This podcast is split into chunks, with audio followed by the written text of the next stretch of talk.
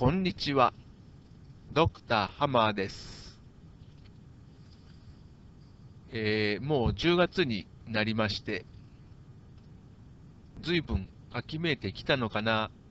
なんて思っていたら、どうも今週は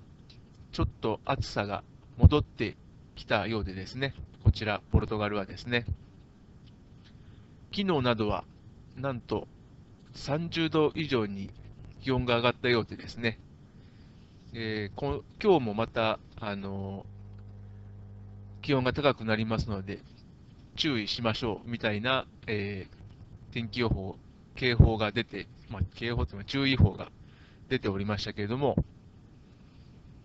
えーなかなか、まあ、朝晩は必ず涼しくなりますので、過ごしにくいということはないんですが、えー私は結構ですね、その、日々作業をするのですね、あの、主にまあ、えー近所の図書館を利用してるんですけれども、まあ、図書館結構あの、混むんですよね。で特に昼以降ですね、あの学生さんがどんどんどんどんとこう増えてきて、まあ、混むだけならまだいいんですけども、なぜかこちらの学生さんというのはですね、図書館のその閲覧スペースって言いましょうか、こう勉強スペースっていうんですかね、そういうところでも結構あの死後が多いというかですね、まああの結構もうそのこちょこちょこちょこちょこ落ち着きがなくてですね、なかなか、えーこちらも落ち着いて作業ができないということで、割とその屋外でですね、あの最近はポイントポイントでですね、その無料の Wi-Fi 無線 LAN ですね、あの接続できたりしますもので、あの外で作業したりもするんですけども、これはちょっとこう暑いとですね、その特に昼の暑い時期、暑い時間帯、外でやるとなると結構その場所が限られてきて、その Wi-Fi がつながるところ、で、しかも、えーあまり直射日光が当たると 作業してられませんので、影になるところですね。そういうところをあの探すっていうのはなかなか、えー苦労するんですけども、まあ、この暑い時期、このまあ1週間ちょっと暑そうなので、えーまあ、諦めて図書館でうるさいのを我慢しながらやるか、それとも、えー外でやるか、なかなか難しいところではあるんですけども、はい。まあ、気候自体はですね、いいんですけども、その、私は自分自身のことを、そして、あの、野良博士というふうに呼んでるんですけども、まあ、なかなか、えー悩ましいですね。ですから、まあ、なるべく、その、自分で落ち着いてですね、作業ができる場所っていうのも欲しいな、なんていうことは考えていますね。えー前置きはさておきですね。あのーまあ、この優しい社会シリーズですね。なるべく多くの人にですね、分かりやすい話をということを、えー目指しているんですけども、なかなかうまくいっていないようなんですが、えーさらにあの輪をかけるように、ちょっとまたあの難しい話を今日も、えーすることになってしまうんですが、あの先日ですね、ちょっとその言葉っていうものをこう幾何学的に捉えられないだろうかっていうようなあの話を、えーしたことがあるんですが、これですね、あのなんで幾何学なのっていうところなんですけども、実際のところですね、その私たち、大体その、まあ、必ず全部が全部そうだとは言い切れないと思うんですけども、かなり多くの部分ですね、その外形的なものに、えー基づいてこうコミュニケーションし合ったりとかですね、えー物事のこう理解っていうんですか、っていうものをこう、まあ、深めるというか、まあ、何が起こっているかっていうのを認識するとかですね、そういうのはやはりその実際に何かがこう動動いているとかですね、えー何かものがあるとかですね、そういうその外形的なもの、情報にですね、相当あの頼っているところがあるのかなと。いうところで、そのそもそもそのものの形とかですね、いうものをどうやって認識してるんだろうなと。いうところから、そのこの幾何学への興味っていうのが、あのポツッとこう、なんていうんですか、思いついたんですけども、でそのですね、えーもっとこう具体的に言いますと、まあ、例えば丸っていうものは、認識した瞬間にも丸であって、別にその、なんで丸なのっていうですね、あのどうやってその丸が出てきたかみたいなことはほとんど、気にしないわけなんですよね。で、いこうということは、つまりその、こう時間的な経過っていうんですか、本来であれば何かがこう、形を成してるっていうことは、その形が出てくるまでのプロセスっていうのがあって、つまりは何かがさらにその丸を形作る、そのなんていうか、まあ、言言えばその粒であるのか線であるのかですね、何かその私たちが通常その認識していないようなものがですね、動いて、例えばこう軌跡を描いたりするから丸になるのか、まあ、いろいろその、やっぱり経緯っていうものがあるはずなんですけども、まあ、そういうものはほとんどもう、えー考えずにですね、えーまあ、丸なら丸、四角なら四角、まあ、そういうこう抽象的なシェイプではなくて、本当にその身の回りにあるものですよね。リンゴとかですね、えー椅子とかですね。そういうのはもう、あのーなんでそういう形になってるのみたいなことはほとんど、えー考えないわけですよね。ですから、つまりはその、分析しようと思えば、そのどういう成り立ちっていうことは分析できるんですけども、まずその、パッとそのシェイプがもう入ってくるわけですね、私たちの認識の仕組みとしてですね。ですから、あの特にその通常、その日常の生活ではですね、いちいちですね、そのあこのリンゴはですね、で実はその木の花が咲いて、それがこう実になって、でこういうあのリンゴっていう形になってるんですよとかですね、それはまああの説明しようと思えば説明できるわけですよね。で、どんどんさらにあの分析していきますと、こうきちんとその細胞があってですね、あのというような形で、でその細胞はそのちゃんとこの化学とある化学物質からな成り立っていてとかですね、そういうようなあの分析はできるんですけども、まあ、通常の生活ではそういう分析はしないということでですね、その時間的な経過っていうものは、案外私たちその、えー時間に追われてる追われてるっていうことで、あとはこう時計なんかね、と時計など必ずその持ったり、あのどっかにかけてあるのを見たりなんかしながら、時間にはすごくその厳密であるような認識なのかもしれないですけども、まあ、案外あの、腹時計みたいな感じで、あのそれなりにまあ時間の感覚っていうのは持ってるはずなんですけども、そんなに実はあの厳密じゃないのかなと。ですから、本当にその数学とか使ってですね、そのバーっとこう計算していくと、あのその形であれば形の成り立ちとかですね、そのそこに潜んでいるその法則みたいなものが、すごく簡単な式で表せたりするんですけども、まあ、それはそれとして、あの我々のその通常の感覚では、あのそういった分析はほとんどしないわけなんですね。で、まあ、それは、あの幾何学っていうと、まあ、数学の一つの分野ですから、あの計算っていうふうにあのなりますけれども、その厳密な計算、数式を使ったようなその計算っていうふうになるんですけども、まあ、私たちがあの日常的に行っている計算っていうのは、まあ、そこまで厳密ではないんですよね。で、その、ただし、やはりその物事、私たちが目にするものなんか特にですね、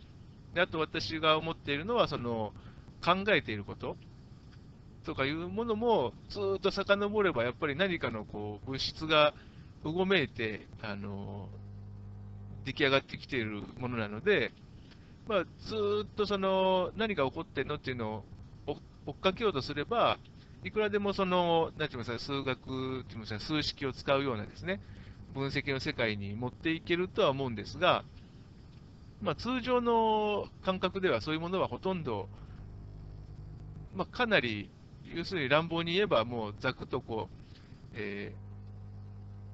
ー、まとめてしまっているというか、その、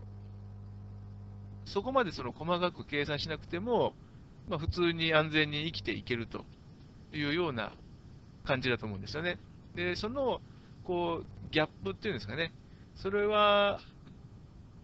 通常私たちは考えてないとはいえ、やっぱりなんか根拠があるからこそ、その、こうしてみんなが何気なく過ごしていながらも、こう、安全に生活できているのかなと。ですから、そこのそのギャップっていうのを、あの、知ればですね、案外ですね、その、何気なく、その、あ無事一日過ごせたなというようなことが、まあ、あの一番なんですけども、そのそうでない場合、なんかちょっとこうやっぱり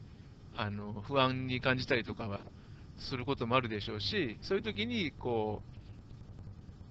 う割と簡単にですね、ああ、なるほど、今物事はこうなってたなみたいなのがあの考えられるそのツールっていうんですかね、そういうのがあればですね、あんまりそのこう不安感といいますか、こう予感みたいなものにですね、えー、悪い方にあの影響されることなく、どちらかというと、その、えー、予感っていうものも、ああ、そんなのはあのただの思い込みだから、えー、気にしないでいいよとか、そういうふうに、まあ、乱暴になるわけでもなく、まあ、ちゃんとしたなんとなくその根拠っぽいものを持ってですね、それで考えるようなことができれば、まあ、何て言いましょうか、かなりあの平和に過ごせるのかなというような、そういうこう夢のようなことを考えていてですね、まあ、それで、その私たちがあの何気なく認識しているそのもののその形、シェイプ、フォームとかですね、そういうものをですね、あのどんな仕組みで認識しているのかなっていうのをちょっとこう知ってみるのもいいんじゃないのかなと。でそういうことで、その幾何学っていうものにですね、あの興味を、えー、持ち始めているんですけども、でその中でですね、あのいろいろとその今、YouTube 自分がやっているということもあるんですけども、割とそのいろんなその数学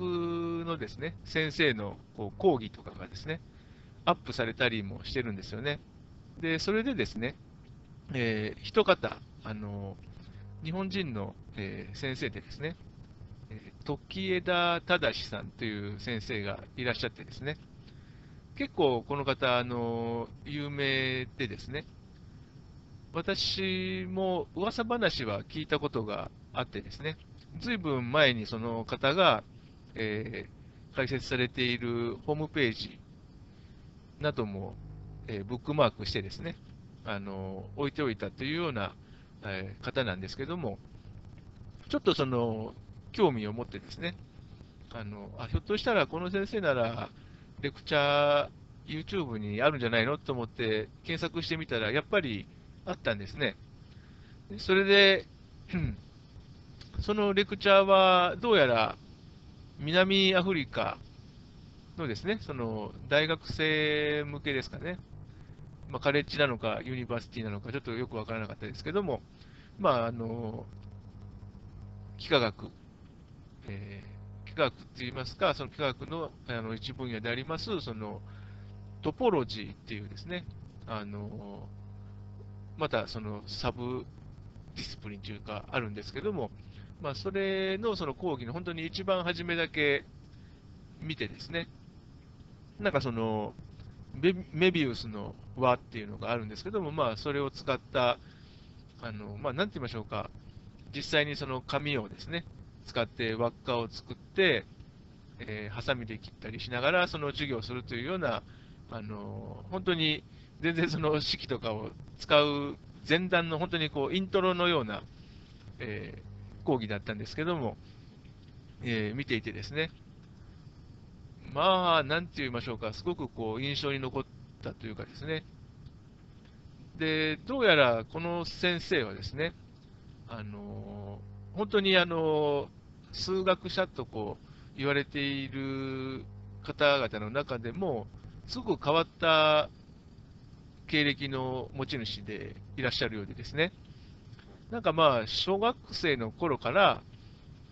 なんか代用教員じゃないですけど、だから先生に、あ、君、あの、この授業やっといてみたいな感じで、授業を任されたりですね、あの、試験、テストの採点をさせられたりとか、そういうこともされていたということで、なんかその、教えるっていうことがもうほとんどなんか当たり前のようなあの人生って言ったらなんかすごく不思議なんですけども、まあそういう変わったあの経歴を持ちですね。で、しかもその、そもそも数学者を目指してはいなかったというところ、あの、絵を描いていたとかですね。で、数学に興味を持つ前は言葉、言語にですね、興味を持たれていたとかですね、そういうことで、あの本当に変わった先生ではあるんですけども、その特にその教えるという経験がですね、相当あの積まれているようでですね、なんかその、本当に短い30分未満のですね、あの講義の本当に導入の講義の本当に、えー、導入部分だったんですけども、なんかそのこうコミュニケーションの仕方とか見ていてですね、なんていうかこう、こう余裕を感じるというかですね、あのもう当然その南アフリカですので、あの英語で授業されてるんですけども、なんかこう、今までその日本人の方でですね、英語上手な人っていうのはもちろんたくさんいらっしゃるんですけども、その言葉が上手かどうかっていうのももちろん大事なんですけども、それ以上に、その例えばこう、その授業では数学でそのメビウスの輪っていうことをトピックにあの講義をされてるんですけども、なんかこう、その自分が扱うトピックに対するその理解っていうのをですね、すごいなんか深いんだろうなっていうのをすごい感じるんですよね。なもんで、なんかこう余裕があるんですね。ここのポイントで、えー、学生さんに考えさせるとかですね。あの考えさせるにしても、あのなんかですから、あえてこう、チャレンジングな、あのパッとその聞いただけでは、講義っていうのはこう流れていくわけで、その考えなさいって言われても、どんどんその後期が進んでいく中で考えるってなかなか難しいのでですね、全部が全部その伝わるとかですね、そういうことはなかなかないはずなんですけども、その辺のそのニュアンスですかね、そういうこともなんか、すごく理解されて、授業されてるんだろうなというのはすごく感じてですね、すごいなと。で、でですね、その、で、やっぱり物事っていうのは、やっぱりその、真髄っていうんですかね、その本当にあの、真をですね、捉えてないとなかなかその、教えるってなってもですね、私たちその、あ、これは理解したと思い込んでいても、いざ、それをじゃあ人にどう伝えるとか、いうことになると、案外その厳密性がなかったりもするわけなんですよね。ですからそういうところをそのなんかこう、ビデオを見ていてですね、ああ、やっぱり理解するって簡単じゃないよなと いうようなことをですね、あの考えさせられたんですけども、で、でこの私がですね、じゃあ例えばその、まあ、幾何学とか全く分かりませんので、あのそのようなその先生のようにですね、こう真髄をつかむかのようなですね、理解っていうのを得ようっていうのは、なかなかそれはあの難しいですし、で特に私の興味っていうのは、その人々のその日常の、えー、感覚とかなのでですね、あんまりそのみんながですね、数学者になれるわけでもありませんし、数学者にならないまでも、こう算数こうやっていて楽しいなと、みんながみんな思うかというと、まあ、そういうわけでもないのでですね、やっぱりあの大事なのは、大事っていうか、その私がそのなんとかあの貢献したいなって思っていることは、そういうそのこう理解するってなると、なかなかその思っていた以上にこう曖昧さがあるよとかですね。で、曖昧っていうのはどういうこととか、あとは厳密っていうのはどういうことみたいですね、でそういうところをですねあの分かりやすくあの説明することによってですね、その自在にそのこう操れるというか、まあ、その違いぐらいが分かるようになるっていうんですかね、そのあこれ今ちょっと自分分かったつもりでいるけれども、まだまだその検証の余地があるよとかですね、そういったところがこう感じられるようになれば、まあ、我々その凡人といいましょうか、一般人、その普通にその日常生活をですね、送っていくという上ではですね、十分なのかなと。ですから、その辺のそのこう理解するっていうものをこう軸にしてですね、えー、こう厳密さと曖昧さをこう、なんとなくでもいいので、分かるようになるというんですかね。でそういうようなその姿勢っていうんですかね、そういうものがこう伝授できたらいいのかな、なんてことを考えさせられたわけです。はい、えー、それでですね、まあ、その理解の厳密さと曖昧さなんですけども、まあ、これは、まあ、先日来お話ししています、そのメタファーと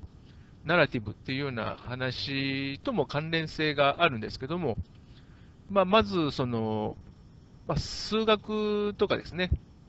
やっぱりその物事を検証していこうということになると、かなり厳密なわけですね。で、しかしですね、その時枝先生のまた別のエピソードでですね、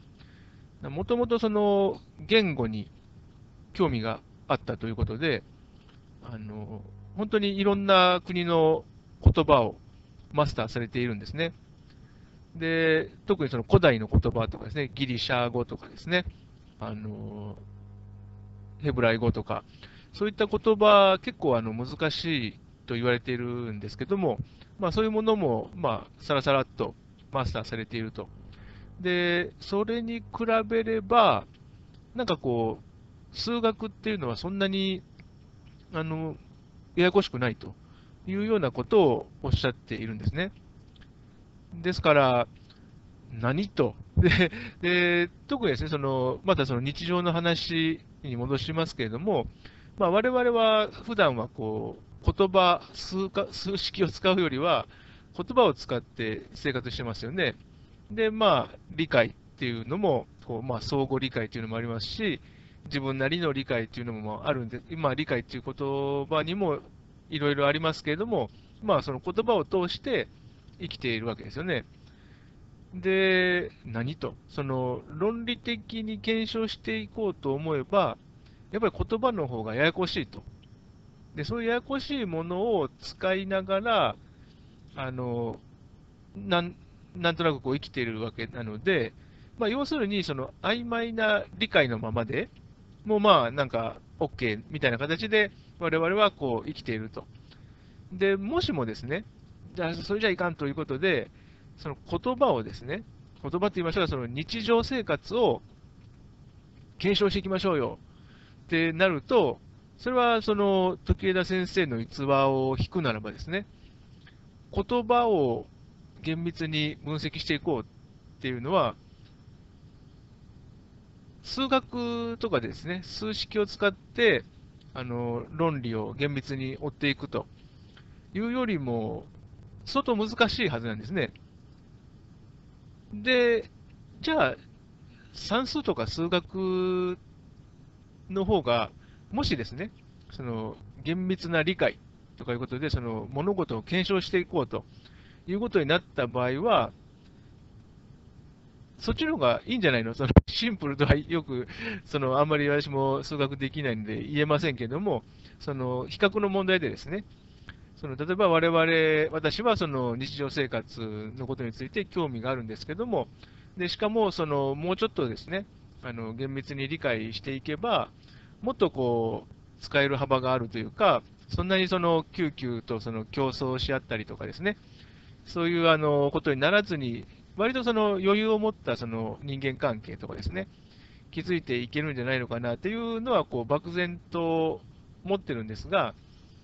それをその日常生活を検証とかってなると、当然その言葉が絡んできますし、まあ、収集つかないわけですよね。であるならば、その例えばその検証するというその態度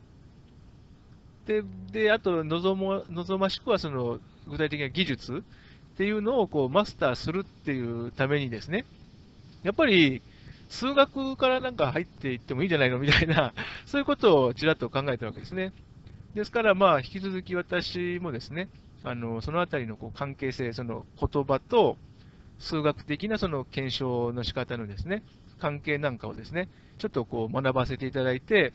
まあ、あの有益な情報などをですね、フィードバックさせていただければなということを考えています。